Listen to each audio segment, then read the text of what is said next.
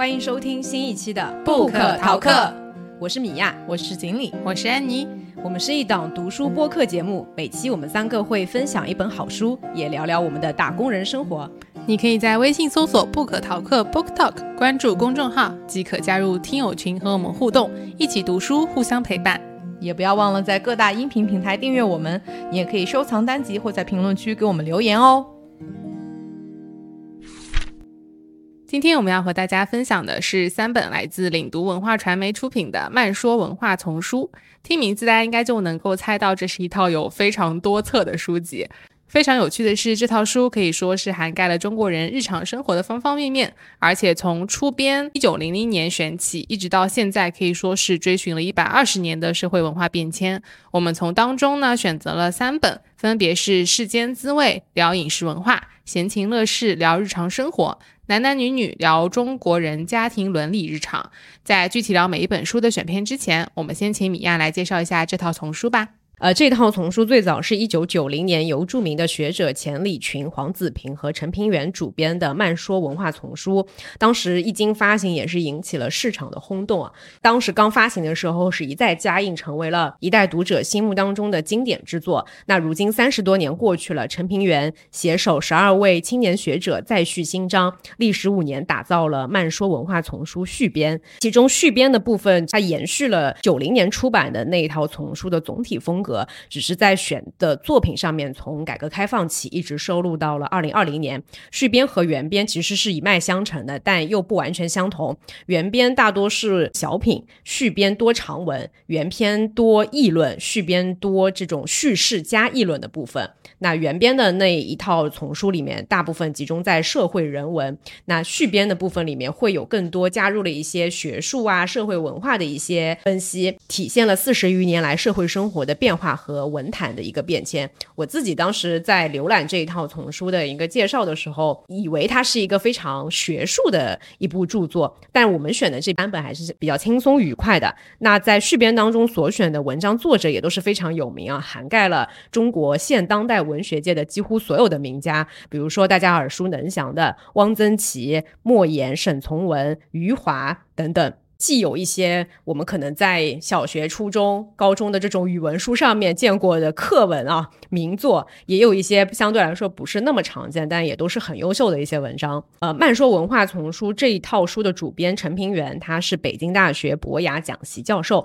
北京大学现代中国人文研究所的所长，也是教育部长江学者特聘教授。另外就是他召集一起参与这个续编的十二位学者，都是在各自领域有非常突出的。一些学术的成就的，也都是来自国内的一些顶尖的院校。另外，我其实还想特别说明一下这套书的一些特色。首先，第一个非常呃直观的是它的装帧设计，我挺喜欢的。九零年的那版，它那个装帧还是比较朴素嘛。然后这次重新出版了以后，不管是原编还是续编的一套丛书，整个装帧设计的啊设计的插画，然后整个配色都是让人眼眼前一亮的。嗯，据说这个封面的插画的那个作者是获得过。二零二三年美国传达艺术奖的一个大奖，可能也是他们这个领域里面的一个比较有含金量的一个奖项吧。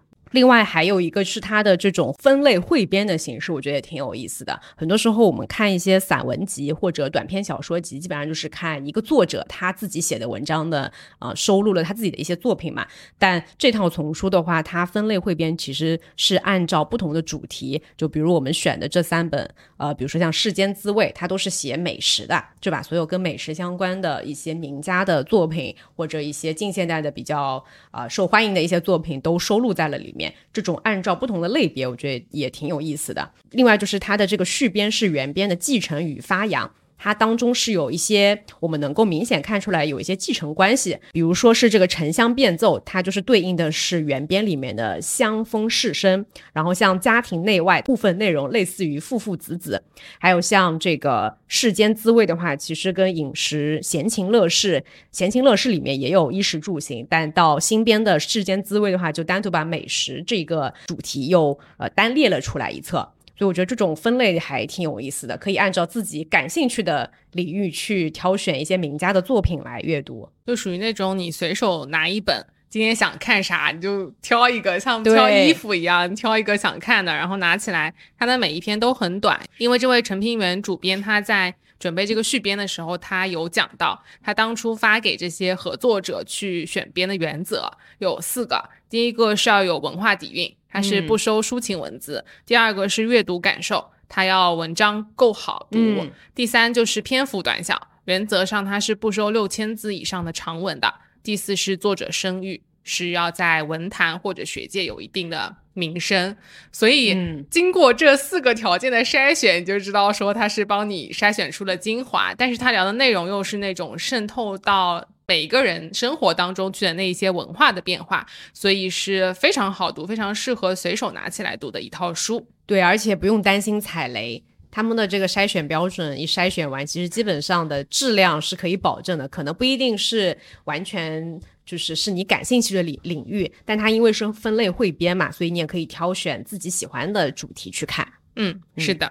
好，那接下来我们就进入书籍分享的环节。我们三个人呢，各自是在这三本书里面选出了几篇想和大家分享的文章，一起来聊一聊。经常听我们节目的听友呢，应该知道我们节目其实一直很爱分享书里写到的美食，就算不是美食书，我们也会挑美食来跟大家分享。所以我们会先从《世间滋味》开始聊起。对，读书的尽头是聊美食。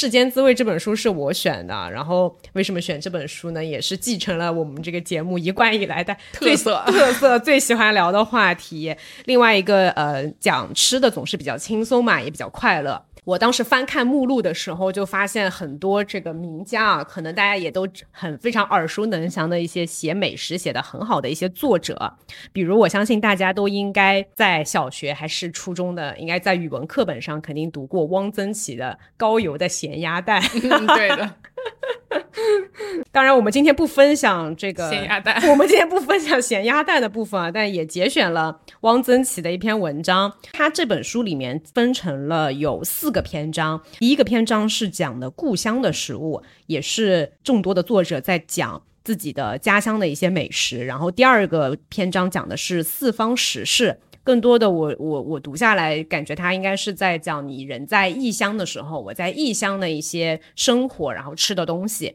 第三个是古今时点，这个部分呢就比较有文化了，关于饮食的一些历史的发展啊，包括它背后的一些文化的含义。最后一个章节是叫做名家食谈，这个章节里面就会收录更多的一些改革开放以后相对来说离现在时间段比较近的一些作者的跟美食有关的一些篇章。在这么众多的关于美食的一些文章当中，我们节选了三个部分。其中第一篇呢，由上著名的上海的作家王安忆啊，他的一篇文章叫做《上海的吃及其他》。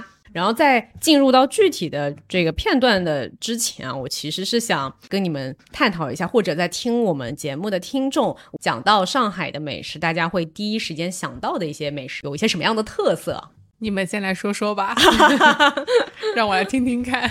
我应该是一二年啊，不对，嗯我应该是一四年、一五年左右到上海的。我们出去吃饭，其实大部分吃的都是各种连锁餐厅会比较多。嗯嗯，相对来说，地方特色的菜就不会那么多，所以我觉得对于我们这种新到上海或者最近一二十年才到上海来的人的话，不会有一个很强的感受，说，哎，这个地方吃的东西是什么。就比如说你到四川去，可能会有一些很典型的食物是一下子就会知道的，嗯但是到上海来的话，你的感受更多的是，哎，这里有很，你可以吃到全国各地甚至世界各地所有的菜。那如果你们有一些，比如说外地的同事过来上海出差，会带他去吃本帮菜吗？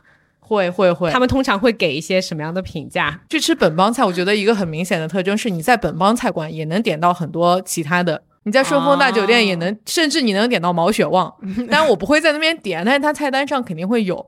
就是给我的感觉，似乎本帮菜是没有办法凑够一本菜单的，这是我的感受。凑凑得上的，嗯。然后如果我们点的话，就一定会点的是那个红烧肉。是的，哎这就要说到上海本帮菜的一个特色了，就是浓油赤酱。我觉得用这四个字概括一些你能想到的经典的本帮菜的一些菜品，比如说像刚刚经理说的红烧肉啊，或者是响油鳝丝，哎那个什么四季烤麸，对，这些都是经典会点的菜。什么熏鱼这些，其实对浓油赤酱，同时呢能明显的尝得出来这个甜味还是比较重的。嗯，嗯，我们之前有从其他地方过来上海出差的同事，然后带他们去吃本帮菜，基本上得到的呃比较一致的一个评价都是很甜。对，大家不会说不好吃，大家会说太甜了。对，保持保持礼貌。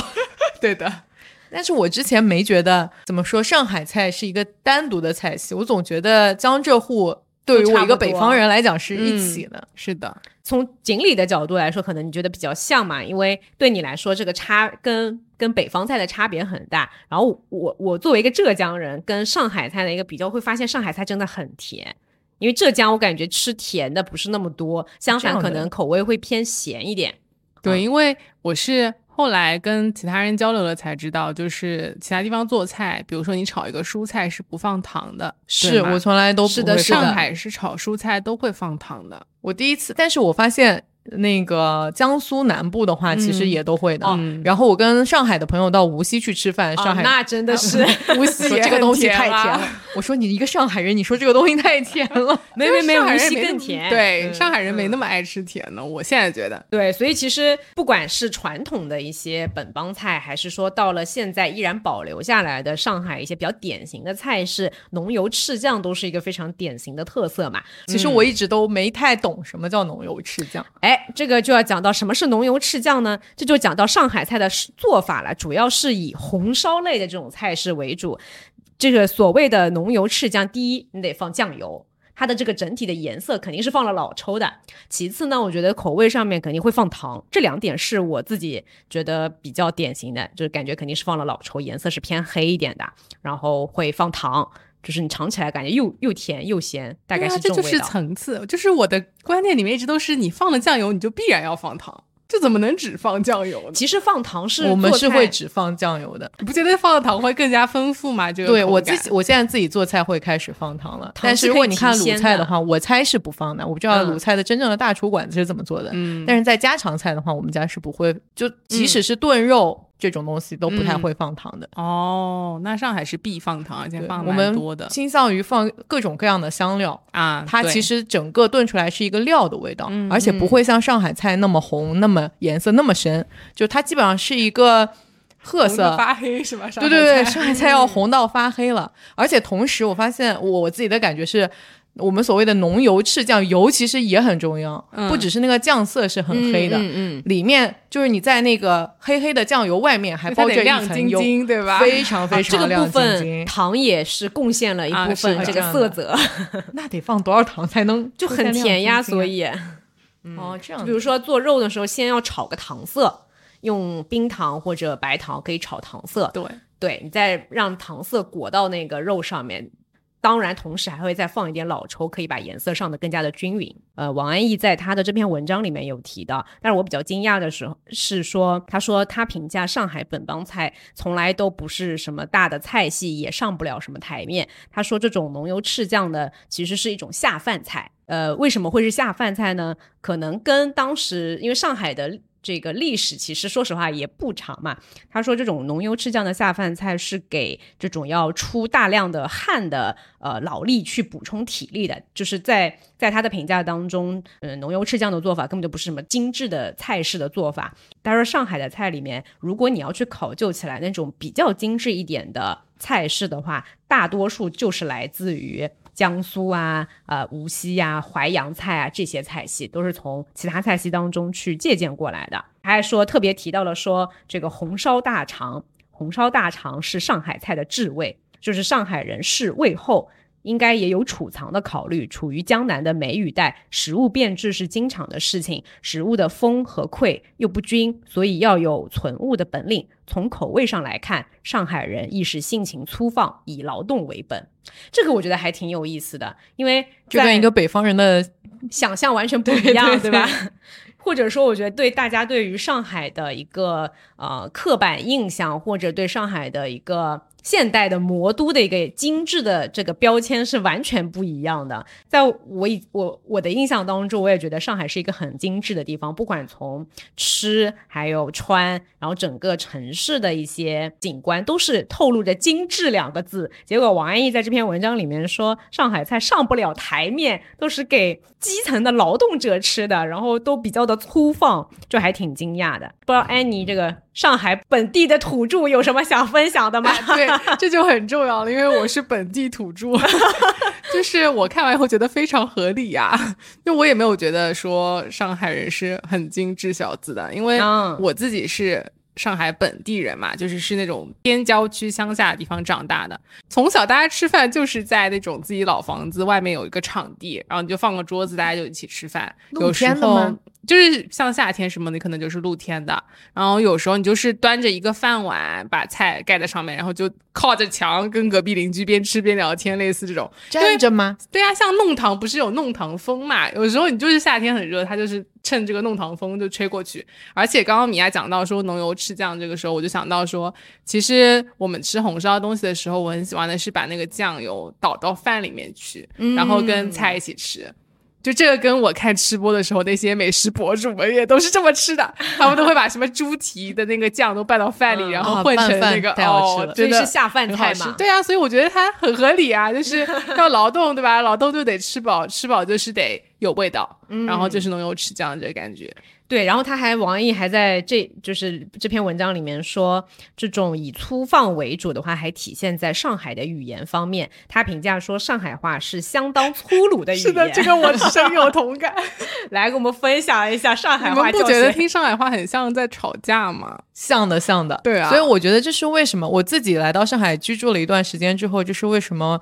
嗯，在有一些人的心里，可能觉得上海是一个很排外的城市。我我住了一段时间之后，我觉得其实并不是这样子。对，但是一开始你来上海，特别是如果来旅游的话，嗯，你如果碰到一些这种老阿姨，对对，老阿姨或者年长的人跟你讲话，你可能一开始会觉得他们非常的凶，对对，好像在吵架，而且大家会每一句话后面后面会跟一个的呀。对对对，它很像一个反问，你知道吗？在北方人听来，很像一个反问，就是我不是告诉你了，就是这种感觉。对，但是其实他们只是一种语言习惯。我现在发现，我这一点是在去南京读大学的时候感受到的，就是我当时南京读大学的宿管阿姨，她是南京人嘛。南京话其实听上去也蛮凶的，是的，是的。我觉得就是宿管阿姨好凶，可是宿管阿姨说话的内容好温柔，就是 就是她来检查宿舍什么，看你们几个人在不在，类似这种，她都不是那种闯进来说我要查你们几个在不在，我要惩罚人，她都是只是啊，我来看看你们在不在啊。但是她说的那个本土方言就会显得比较凶。我才感觉到说，哦，原来这是语言导致的，就是发音或者是表达的方式会导致你觉得他这样很凶，但你真的跟他了解了以后，其实上海阿姨很热心的。是的，就很热情。我记得特别清楚，就是疫情期间的时候，我们那个地方其实他会封锁那个小门、侧门，嗯，让你只在上班、下班的高峰期的时间才能过。对，那我当时应该是他是九点钟封门的，然后我就下去下楼去倒垃圾。我就拎着垃圾，就是准备把垃圾丢掉，然后直接去上班。结果我再去倒垃圾的时候，那边的人把门锁掉了，就刚刚好是九点。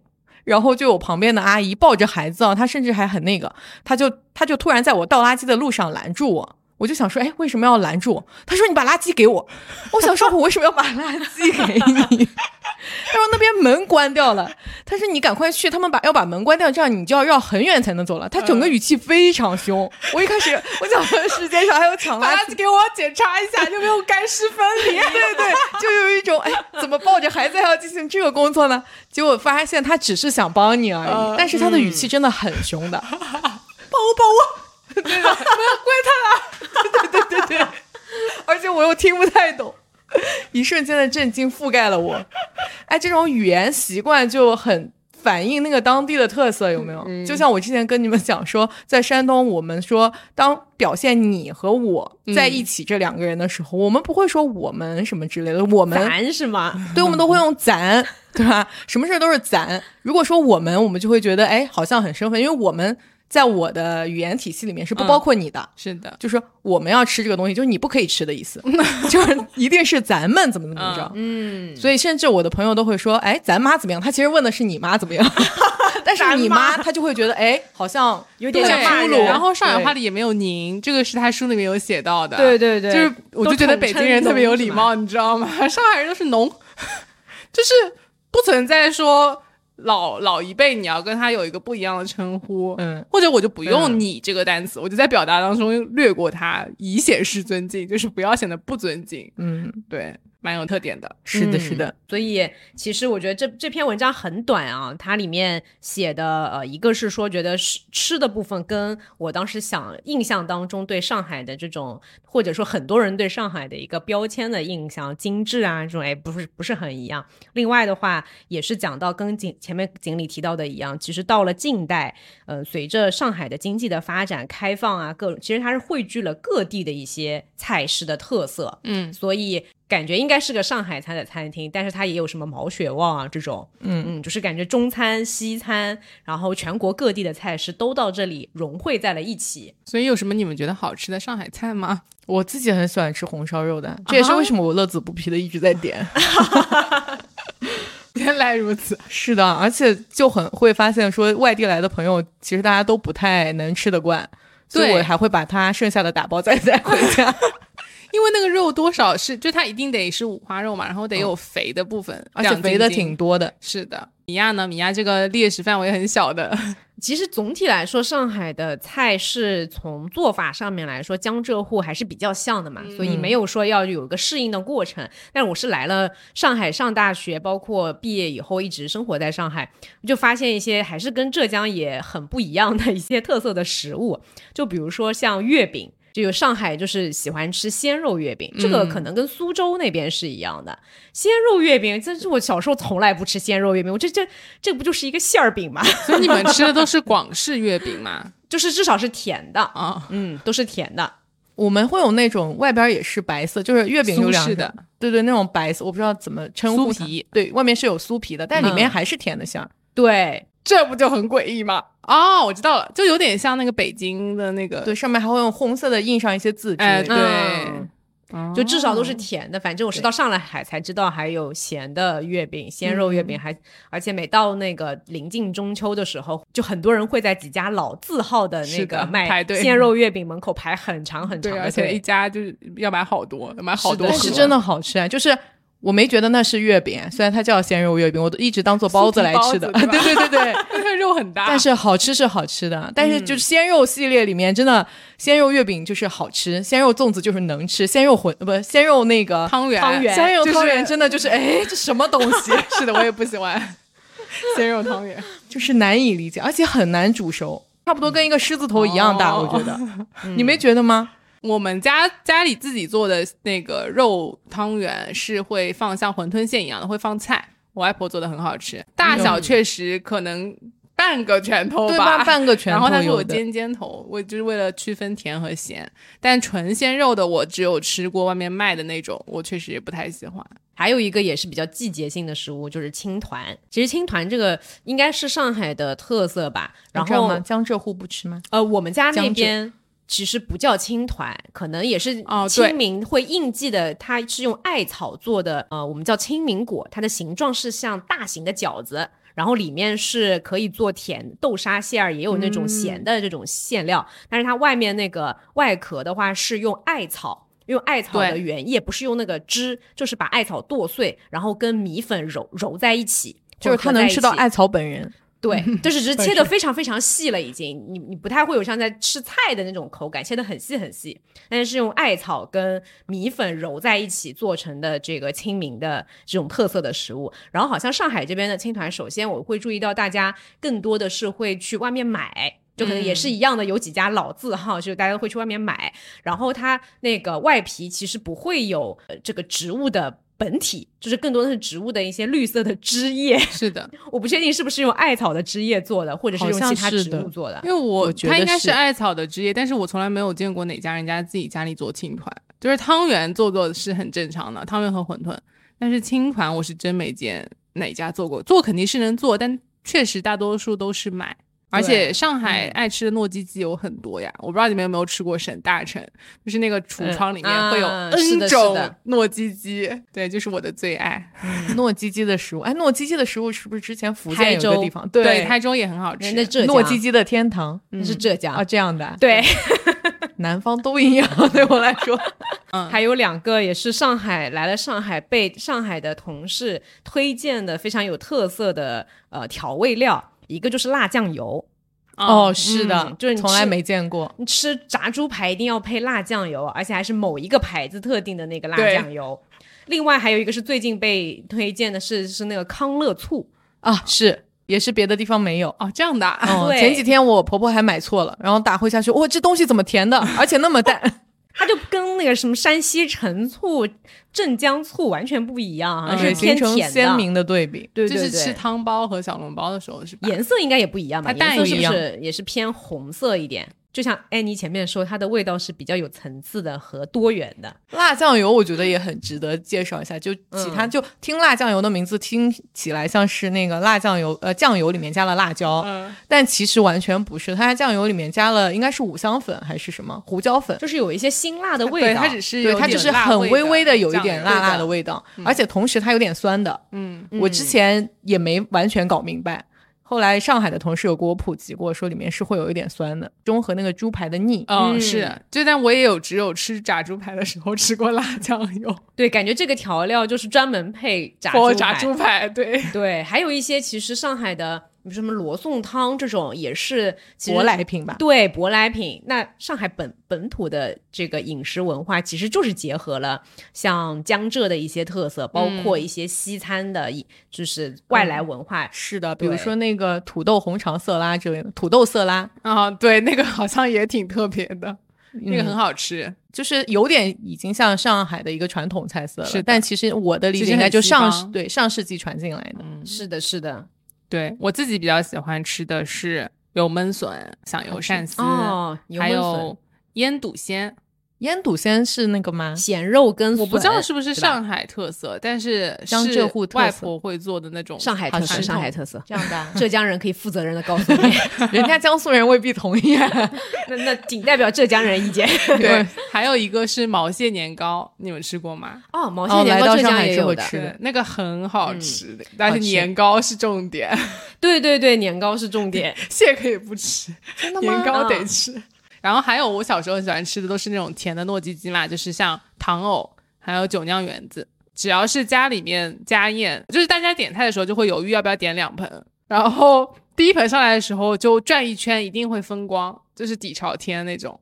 糖藕我们家也会做，以前就是每年过年的哎时候，对的我妈都会做把把那个糯米灌到那个藕的那个我外婆也做过然后是甜的，很特别，非常的好吃，很好吃嗯呃，上海有有一些是像安妮这样的土著，还有一些很多其实是从浙江的宁波啊、绍兴啊这些地方过去，然后江苏应该也是像苏州、呃无锡、镇江这些地方也是有很多人是到上海来生活的，所以上海到现在我们再去看一些比较经典的上海的菜式，很有可能它就是从旁边的这些地方传过去的。对，嗯，所以包邮区不分家。是是是。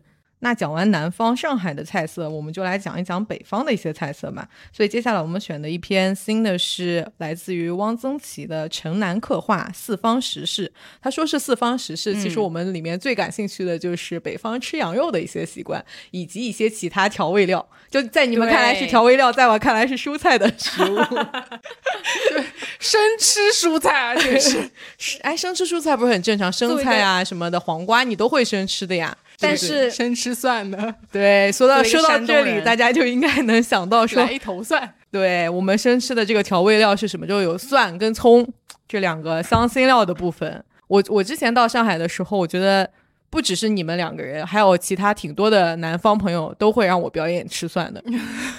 我觉得张安妮不止一次的在我的碗里表演过投食各种熟的或者生的，好像还没有，因为毕竟在上海就是在菜里见不到生的。真的有。我们有一次去吃那个遵义那个面馆，羊肉汤对，羊肉汤粉是吗？我其实不是想看吃蒜表演，主要是当你去一个餐厅，当经理发现桌上有生蒜的时候，有一头蒜的时候，他会很兴奋说：“哇，这里有蒜哎对，因为在我小的时候，我我我之前是没什么感觉或者印象的啊，嗯但是我到了上海之后，突然回忆起我小的时候的话，就是在我们那里一些小的馆子，那你进去桌上那种四人桌，桌上肯定是像上海的话，你会看到一个！”醋瓶，啊，醋瓶你会看到一个醋瓶，一个辣椒瓶，对对吧？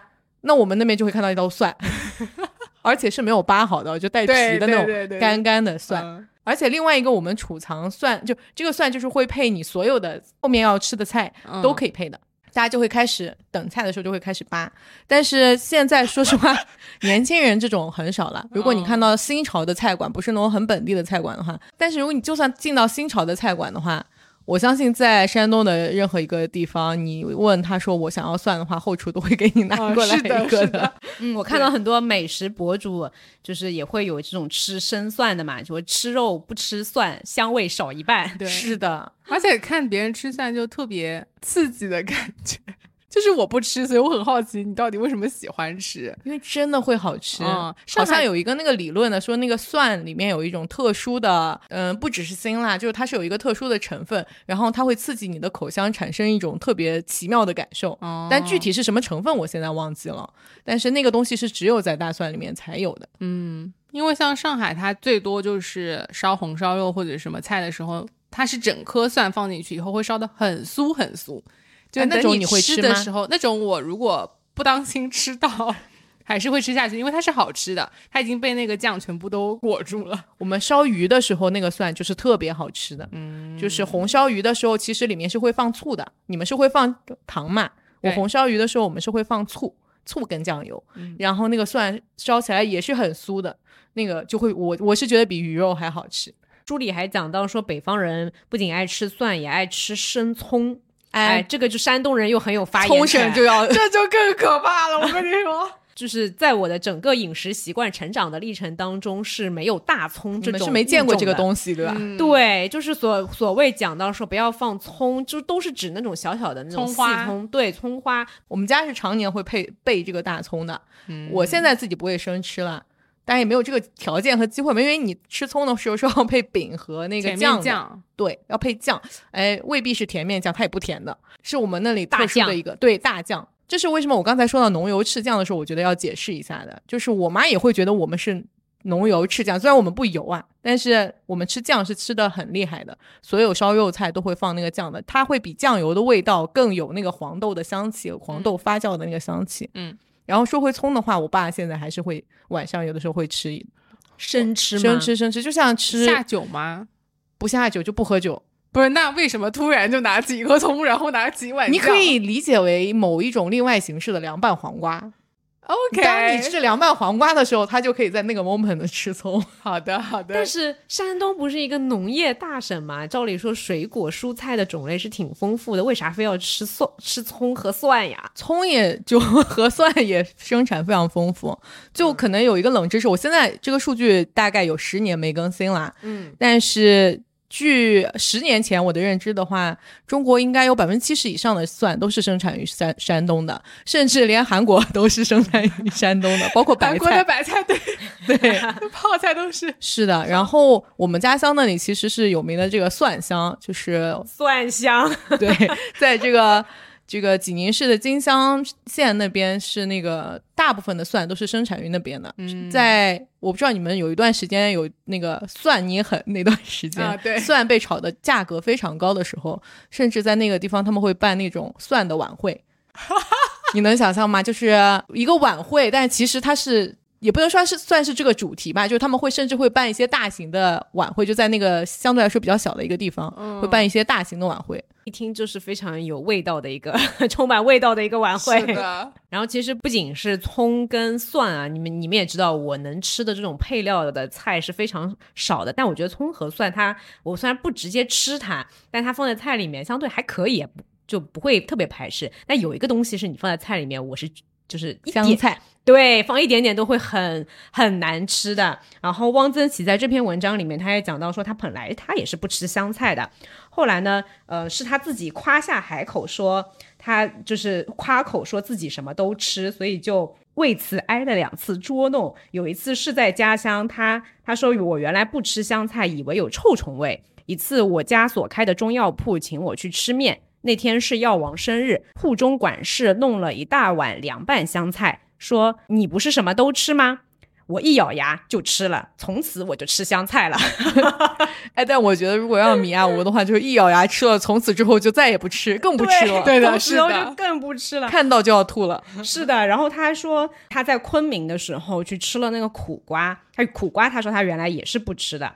呃，后来也是夸下了海口以后，觉得自己什么都吃，就硬着头皮尝试了一下苦瓜，也是他尝硬着头皮试了苦瓜以后，从此就吃苦瓜了。我看他很灵活，有没有？就是 flexible。有点像我呢。哎，不这样说不太尊敬，我有点像他呢。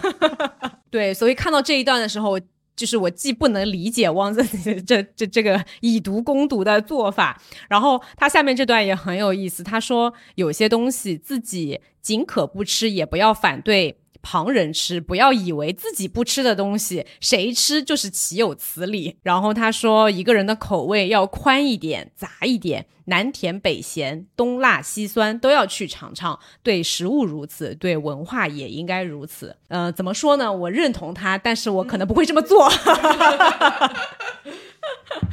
就我不反对别人吃，但也不要强迫我吃。就是我不吃，但是我尊重你吃的权利。其实这篇文章中心思想，我觉得就是讲一个口味要宽嘛。那除了呃，像前面提到的这个葱姜蒜之类的，他还提到在文章中有比较大的篇幅是提到跟这种生食有关的。尤其是一些螃蟹啊、虾呀、这种生腌的一些食物，我不知道你们平常会不会去吃生的东西啊？就这个问题，你需要问我吗？我有什么不吃的吗？我跟汪曾祺不是刚才说的是一样的吗？我现在看起来，除了鱼腥草这个东西我不吃，我现在还没有探索到什么其他东西我不是，我真的不吃的。可能到云南去能有一些新的发现。虫子、对虫子们，我是有一点虫子，其实我们也有吃那个蚕蛹。蚕蛹的习惯，也不是蚕蛹，那个知了的 baby。对，但上海应该也有吃这种什么醉虾、醉蟹，这个可能是从浙江宁波那边传过来的。他有一句话是说“生吃螃蟹，活吃虾”。就讲的这种生食的做法，讲到说解放前他去杭州的楼外楼吃呛虾，就是指酒醉而不待其死，活虾盛于大盘中，上覆大碗，上桌接碗，虾蹦得满桌，客人捉而食之。感觉这个吃法好费劲儿，你还得有趣哦。还得把它抓起来。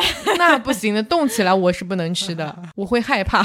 对，像包括像蟹，就是江浙这一带会吃大闸蟹会比较多嘛。他会也汪曾祺在这篇文章里面也是写到说，他觉得醉蟹是天下第一美味，真的很好吃。醉蟹真的很好吃，但是我觉得不呼吁大家吃，为什么？就因为淡水水产真的生吃还是有点危险的。哦，我之前吃的那种好像都是熟的，对，现在开始有那种熟的醉蟹。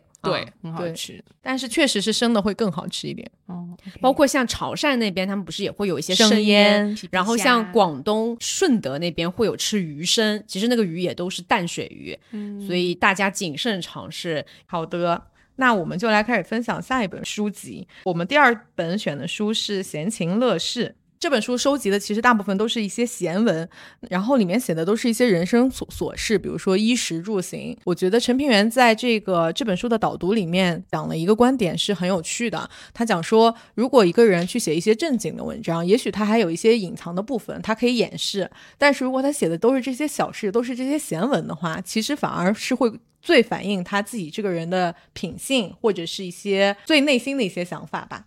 所以我觉得在读这本书的时候，我会看到有很多人都有一些很有趣的想法。呃，这本书里面其实它也会讲到一些跟食物有关，因为它是在原编里面的嘛。我们刚刚分享的那本《世间滋味》是续编里面的，呃，单独把美食的这个主题去摘了出来。但是，闲情乐是原编里面就是衣食住行都有吧，啊、嗯生活的方方面面，经历有什么？就这本书里面你觉得比较有意思的，可以跟我们的听众朋友分享一下的吗？是的，我们第一个想跟大家分享的还是接续刚才这个吃的部分，想要跟大家分享夏勉尊的一篇叫做《谈吃》的小散文。夏勉尊这个小文章里面，其实讲了很多这个关于他自己对于饮食在中国文化里面重要性的一些观点。他有提到说，在中国，衣不防污浊，屋室不防简陋，道路不防泥泞，而独在吃上分毫是不能马虎的，食不厌精，脍不厌细。我们也能看到，说在这本书当中谈吃的所有的文人观点，他们是分为两类的。一类是觉得中国人是一种是一个美食大国，像刚才米娅说的，我们对于饮食的文化是一个很值得骄傲的一件事情。嗯，但是同时也有一些文人会觉得说，我们是一个吃的恶象。夏勉尊在这里面提到说，其他民族的鬼只要香花就满足了，而连中国的鬼依旧非吃不可。因为在祭祀的过程当中，像其他的，如果我们看那种欧美电影的话，大家都捧一个花就去，对吧？墓前只要哀悼一下。但是中国的话，我们要搞祭祀，祭祀先人都是要这种满汉全席的在张罗的。嗯，从很早很早之前，我们就有这个文化了。像一些比较季节性的食物，哎，其实你看，但一些传统的节日必得有配一个特色的食物。端午节配粽子，清明节有青团。在中国，为什么我们那么在乎说有后代？其实也是担心说，如果我去世了之后，我没有吃的了。对，反正就是其实中国的这种饮食的传承，就是不管是生前还是身后，都会很讲究嘛。其实这是一种讲究，不仅是食物本身了，它还会涉及到说吃饭啊、食物的一些礼仪。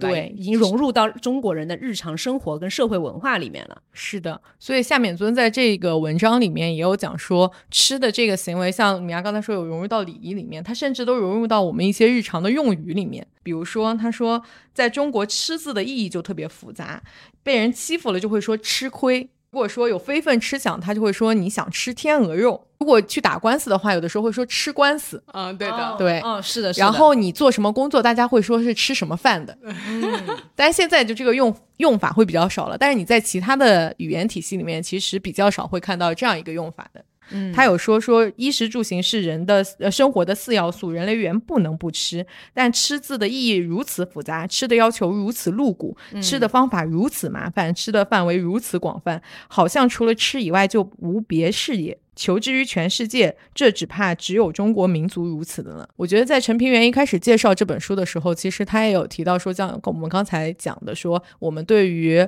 闲情乐事，对于所有消闲的事情，文人们要有两种的不同的手段。但是他自己私心会想要去多收集一些，更多的是赞美，或者是说把自己的这些生生活小情趣表达出来的一些文章。从他的角度来讲，文章如果你想要批评别人，总是写的不会那么的美。所以从美的角度来讲，你肯定还是去选一些这种赞美的，或者是说。描写生生活小情趣的，会让大家看的乐趣会更大一点。而且同时，他也说，在很多正统的资料里面，我们搜集了很多很多这种关于批判的文章。在这本小的丛书里面，也许我们收集一些这些相对来说有点小品文或者是呃生活乐趣的文章的话，也是一个查缺补漏的作用。所以这是为什么我们会在这边看到大部分的文章，在这本书里面还是对不管是吃或者后面我们要聊到的衣食住行，还是持着一种比较正面的态度的。嗯，那他自己有一句话，其实我很喜欢的。我相信现在的大部分的人对于生活乐趣还是有一定的追求的。有的人花的相对来说时间更多，有的人相相对来说花的时间更少。但是很少我会说我们来批判这件事情。他有一句话是我自己会特别有感同身受的。他说。不为无益之事，何以遣此有涯之生？就是如果你不做这些小的闲事的话，那这个有限的生命里面，其实你会少掉很多乐趣的。就如果吃饭只是为了填饱肚子，而不是享受美食，感觉生活也少了很多的乐趣。是的，但我觉得可能就是嗯，不要走到极端吧。就比如说像前面刚刚锦鲤讲说这种食不厌精，脍不厌细嘛，我就想到《红楼梦》里面刘姥姥进大观园的时候，她吃到的那些食物其实是大观园里面茄想吗？哎，对对对。就是二十只鸡才做出来的这道茄子，你你看它看似是普通的茄子，其实它非常的不普通。像这种就感觉有一点过了，是这种富贵人家，就是到了一个为了彰显自己的这种呃生活地位，还是这种奢靡的一些生活方式，把这个食物做的特别的复杂，而且其实也挺浪费的嘛。对，哎，说到这个地方呢，我们就很自然的要续接到下一篇我们要分享的张爱玲的文章。那我们另外一篇在这个闲情乐事里面选的文章是张爱玲的《更衣记》。嗯，她有提到说，不只是在吃的上面，她其实在她的文章是讲衣服的一些相关的嘛。那在衣服上面，我们也会发现中国的时装相对来说，清代。的时候，嗯，统一制式的要求是非常多的。我们不太追求个性，更多的是甚至连颜色都有区分，对吧？比如说你是妾室，你就只能穿粉红色的；你是正房，你就必须穿大红色的。哦，这个在宫斗剧里面那是非常讲究，万一穿错颜色，可是要丢了性命的。对，包括你的花纹，你是极品官，你要纹什么东西？嗯，是，对吧？是你是一个王爷，你只能纹一个那个九爪的龙，你是不能纹一个十爪的龙的。嗯，所以一系列的这些要求其实都是非常有制式，我们不太会看到说有很多彰。彰显个性的地方，但是大家对于时装并不是没有要求，并不是我统一样式，然后所有的人都是一样就完了，而是在细节上大家会非常的讲究。他说，比如说，在中国的古衣衫上的点缀品是完全无意义的。如果说它是纯粹装饰性的话，为什么连鞋底上也满布着繁缛的图案呢？鞋的本身好像就很少有在人面前露脸的机会，别说鞋底了，连高底的边缘也充斥着密密麻麻的花纹。对于这件事情是怎么评价的呢？他说，这样聚集了无数小小的有趣之点，不停的另生枝节。放肆不讲理，在不相干的事物上浪费了精力，正是中国有闲阶级的一贯态度。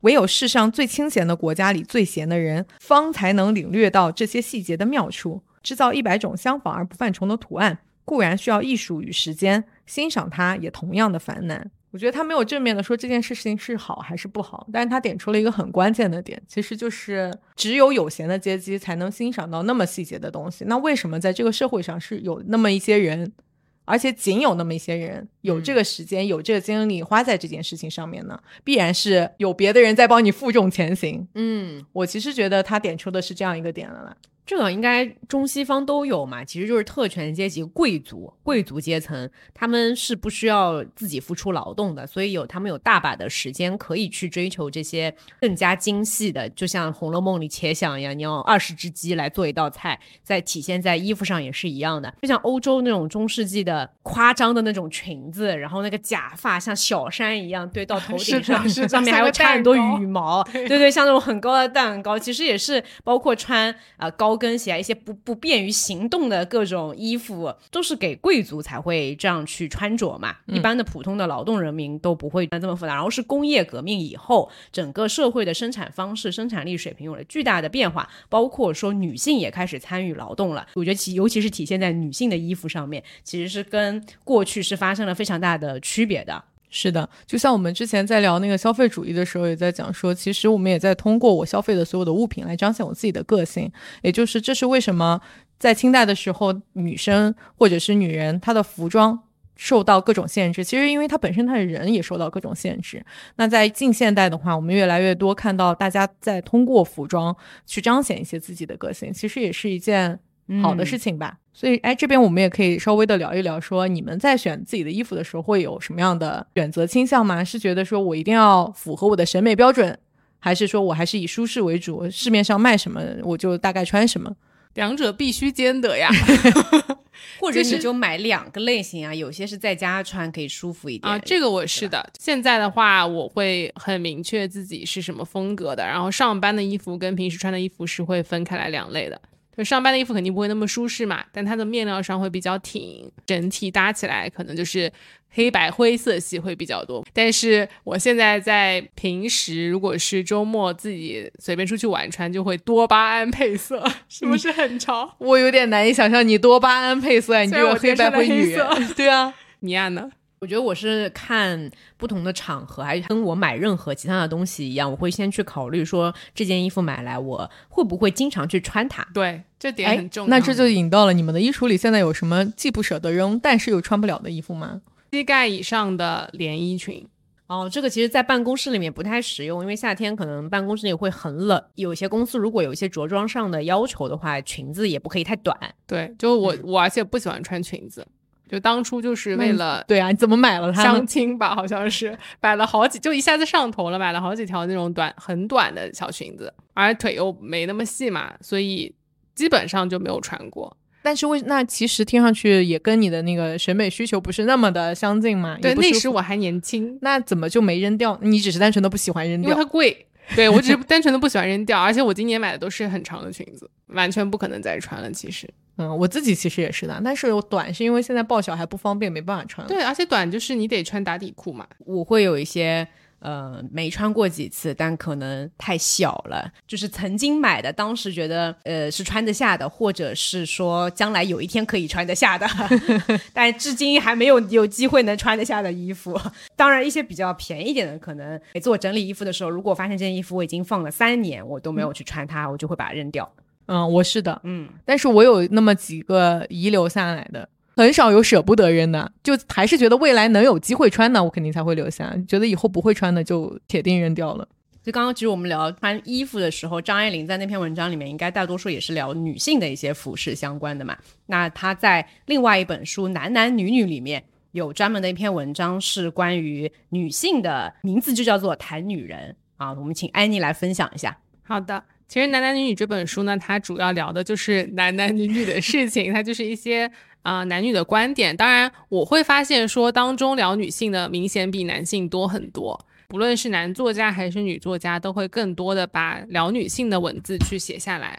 他们即使是一些比较中立性的作家，但他的观点可能对于我来说，我自己会觉得有一些过时。当然，我也觉得说我能够了解当时时代背景下他们这样想，其实也是比较正常的。那张爱玲这篇我选她是因为她真的非常的巧妙，他看似在骂人，但是并没有在骂的那种感觉。有一种仿佛在高级的骂人，是的，是的。他这篇讲的是什么呢？他开头其实是引用了一篇专门骂女人的英文小册子，叫做《猫》。他说西方人称阴险刻薄的女人为猫。呃，新近看到一本专门骂女人的英文小册子，叫《猫》，内容并非完全未经人道的，但是与女人有关的眷语散见各处，搜集起来颇不容易，不像这里极其大成。所以他后面摘译了一部分，我个人觉得就是看着女性看着非常的不舒适啊。这个猫的作者无名氏在序文里面还预先郑重声明说，这里的话并非说的是你，亲爱的读者。破折号，假使你是个男子，也并非说的是你的妻子、姐妹、女儿、祖母或岳母，那他说的是谁？对不对？就离谱。他还再三辨别说，他写这本书的目的并不是吃了女人的亏，借以出气。但他后来又承认说，是有点出气的作用，因为一个刚和太太吵过嘴的男子上床之前读这本书可以得到安慰。他后面就写了蛮多这本书里面对女性的一些批判，有四页的一个量。外国的那篇文章里面，对外国猫的原文猫它有那个是是的引用在这里，是的我可以然后里面一整个看起来都让人很生气。呃，是 对吧？你也很生气对吧？对我可以说几条啊。叫一个女人说我错了，比男人说全套的几口令还要难些。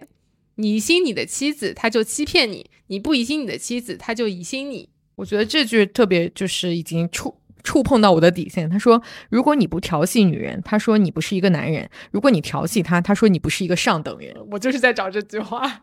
他引用了这一大段这个原文了以后呢，其实张爱玲的态度还是非常，我不知道有你们会不会觉得有点阴阳怪气，但是他其实讲的就是，他不管是从社会大家去讨论这件事情，还是说他们在学校里面会有一些非正式的辩论会，他会意识到说，其实大家不管怎么争，都在各说各的，这件事情很难有一个非常公道的一种结论。接下来就开始了一段对女性的证明吧，但她这个证明的方式呢也很神奇。对，我觉得是要结合他们当下的一个语言环境来看的。其实看徐志摩的那个《谈女人》也是一样的对的，对的，对，我觉得他们都是先承认了说现在怎么说发生即合理，现在已经存在的一些情况，不是单靠说这是一个男权社会，所以女人受到了欺压，所以他们才有各种各样奇怪的呃行为，承认了说这是一女人有一些奇怪的行为。但似乎就说这这个前提条件有一个隐含的，像是男人没有一些奇怪的行为似的。啊，对对，就是首先他也会列举一些男人奇怪的行为，而且不管是他的这篇还是另外我们本来想分享的徐志摩他的一篇关于女人里面，他都提到了说，其实女性跟男性的这些差异，大部分的原因是因为你从时代发展上，你本来就是一个父系的社会，而且男性本来就比女性更早的会接触到各种文学、科学。就是这个时间上是有一个很大的跨度的，所以你不能因为这个原因就说，哎，女性就是这个样子的。他有讲到说，在上古时代，女人因为体力不济，屈服在男子的拳头下，几千年来始终受支配，因为适应环境，养成了所谓的切肤之道。女子的劣根性是男子一手造成的，男子还抱怨些什么呢？女人的缺点全是环境所致，然则近代和男子一般受了高等教育的女人，何以常常使人失望，像她的祖母一样的多心闹别扭呢？当然，几千年的积习不是一朝一夕可以改掉的，只消假以时日。然后是一个省略号。就是我接受这个现实，而且当中有一部分是男子的原因，当然女性自己也不是说完全没有原因，我们还是有一些传统观念上的束缚，像是一个温和的批判。对，所以他之后就对于比如说像女权社会啊，女子去统治世界、去参与政治、参与科学，他都进行了一很多自己的一些观点的分享。最后我觉得特别奇特的是，他讲到说提到了一个叫做奥尼尔大神博朗一句当中的一个蒂姆娘娘的形象。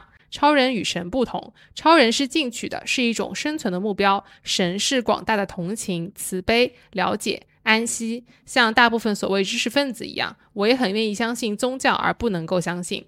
如果有这么一天，我获得了信仰，大约信的就是奥尼尔大神博朗一句中的蒂姆娘娘。这个蒂姆娘娘呢，嗯，是一个。妓女的形象，她是一个强壮、安静、肉感、黄头发的女人，二十岁左右，皮肤鲜洁健康，乳房丰满，胯骨宽大。她的动作迟慢踏实，懒洋洋的像一头兽。她说话口吻粗鄙而热忱。当中这个剧当中可能是一段哦，他讲到说人死了，葬在地里，蒂姆安慰垂死者：“你睡着了之后，我来替你盖被。”为人在世，总得戴个假面具。他替垂死者除下面具来说：“你不能带着他上床，要睡觉，非得独自去。”最后，他是讲到说：“女人纵有千般不是，女人的精神里面却有一点蒂姆的根芽。可爱的女人实在是真可爱。”在某种范围内，可爱的人品与风韵是可以用人工培养出来的。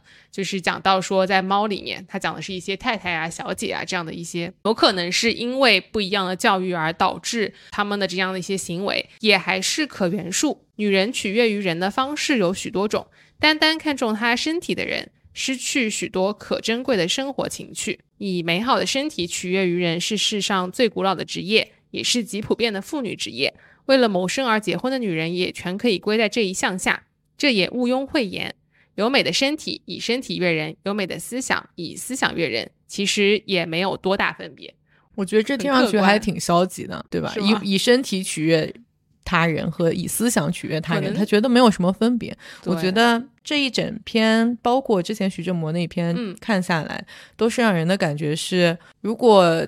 我们还保持一个男权社会，保持男人是更上等的一点的人的的身份，女生是一个依附型的。嗯，持有这样观点的人，他们通常都非常的坚定，并且认为有道理。他们对自己没有一丝的疑惑或者是反省，说。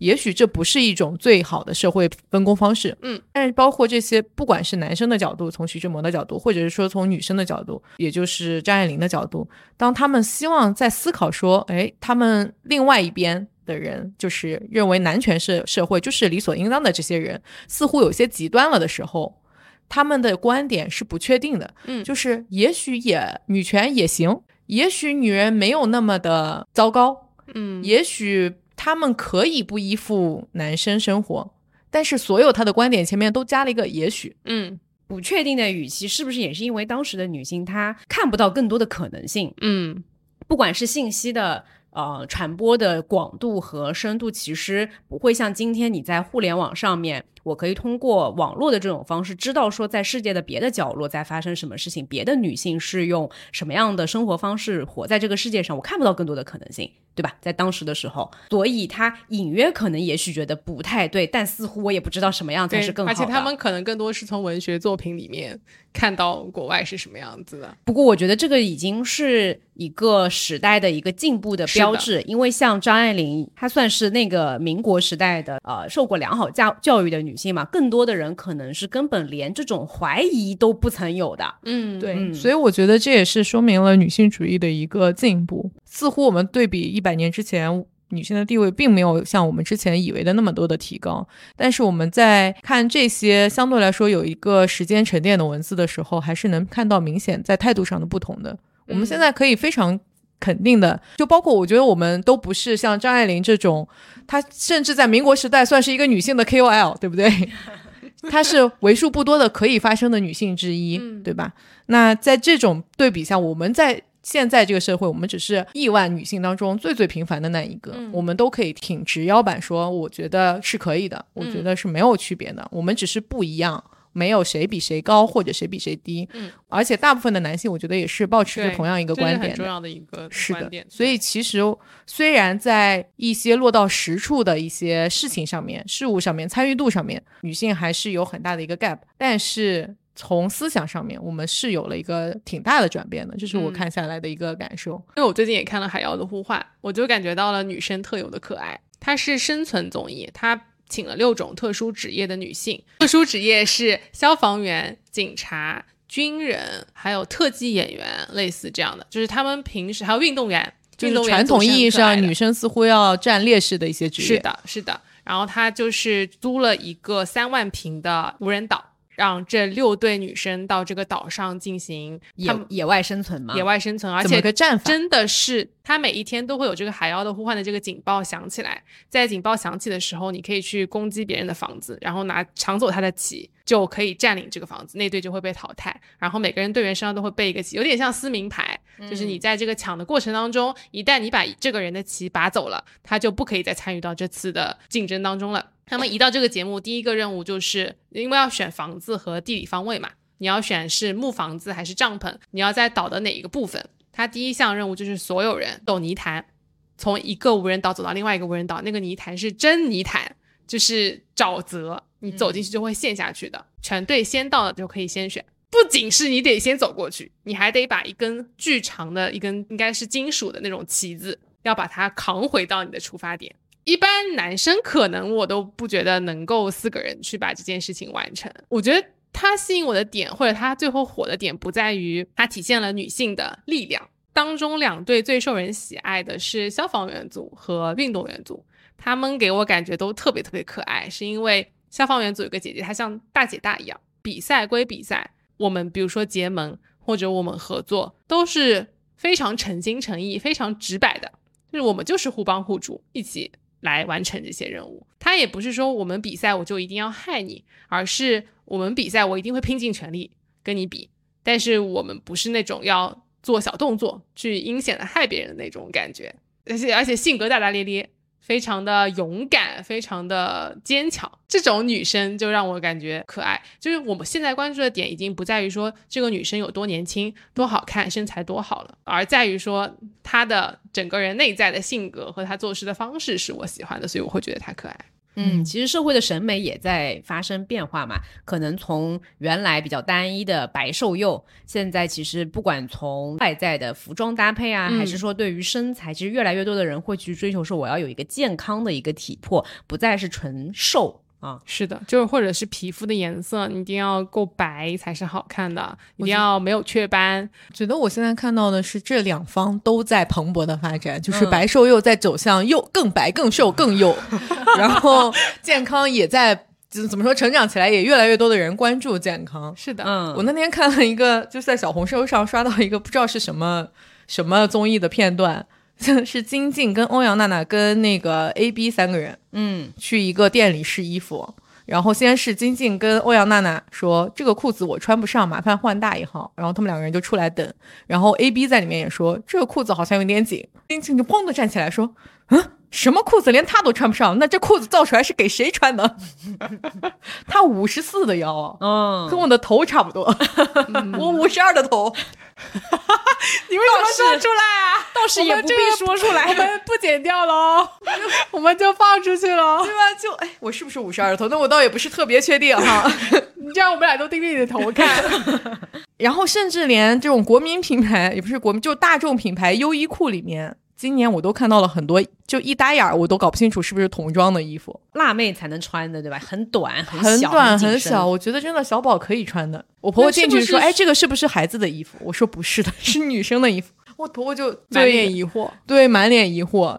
总之，我觉得其实多元化。会比单一的一种审美肯定是更好的，是的，也不存在说哪一种就是绝对更好，但是一定是多元的，一定是比单一的会更好一点。就像最近热播的《乘风破浪的姐姐》这个节目嘛，其实我在看这个节目的时候，也会发现说大家的那些比较受观众欢迎的一些女性女明星的形象也在发生一些变化。嗯，既有那种就是典型的又瘦又美的女明星的形象，也有就是讲究力量啊，包括他们在舞台上去跳舞去。展现这个舞台的时候，每个姐姐都在想说，我要去展现一些不一样的一面。那个知福，她就是一一直都可能大家比较知道她都是跳那种性感的舞的。然后他就很想寻求一些突破，说我也要，如果有一个舞台能够去唱一些很有力量感的、很帅气的一些舞的话，他非常想去尝试这一个类型的。且不说他后面还是回到了性感风的这个路上面，嗯，就我会觉得，一方面是女，你想女明星也想去突破这一点，说明大众的审美，大家确实是在发生变化。而且我就意识到，我刚刚说那个《海洋的呼唤》里面的女生很可爱，她都已经不是原来我们理解的那个可爱了，不是卡哇伊的。可爱，就是他值得被喜欢的那种可爱。那安妮看完这本书，男男女女有什么对你有启发的吗？因为我之前也在看《一间自己的房间》这本书嘛，然后徐志摩他也在他的书里面聊到了。我觉得就是确实，女权它从历史发展到现在，你会看到他们其实也在去对比。古今中外的各种女权发展的历史，而且在这本书里面，像我刚刚讲的，不一样的时代的作者，他们对于女性、男性还有婚姻的关系的这一些观念，其实也是在发生变化的。而他们的观念跟我现在的观念也是不一样的。当当然当中，因为我为什么选这本书呢？它里面还会讲到一些婚姻的东西，我还蛮好奇的。所以大家感兴趣的话，也可以稍微看看。我觉得有一些信息是对我来说，我觉得还蛮有用的。怎么说？虽然当中很多作家他们写的观点，可能我现在持有不一样的观点，但是看看他们当时是什么样的观点，然后自己再有自己的一个判断就 OK 了。对，这个我觉得也是这本这一套丛书非常呃有意思的地方，因为它集合的都是一些名家的作品，毕竟一百二十年。对，有一些可能离现在的时代，尤其是原编的那几部会比很远，会会有一些时间上的差距。然后你再看。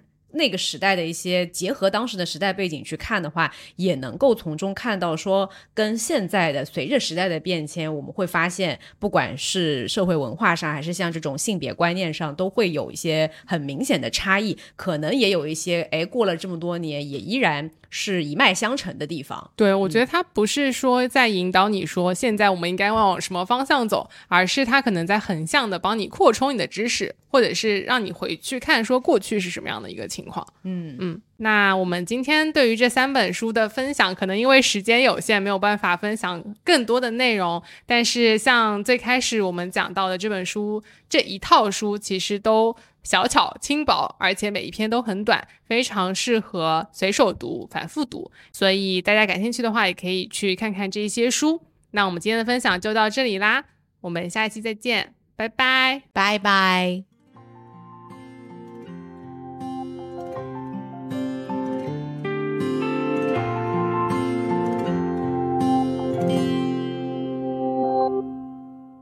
想起我小时候。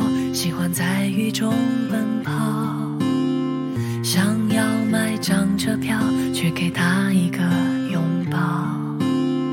等铺上了地毯，也要养上一只猫。晚霞染红天空，这闷日子会有风。曾经害怕的他，现在还牵挂着他。晚风轻抚脸颊，心事也慢慢放下。亲爱的朋友啊，我要拉着你慢跑，想和他有个家，就像梦里的那样。狂风不停，我也不会畏惧，因为有你和我一起。生多么美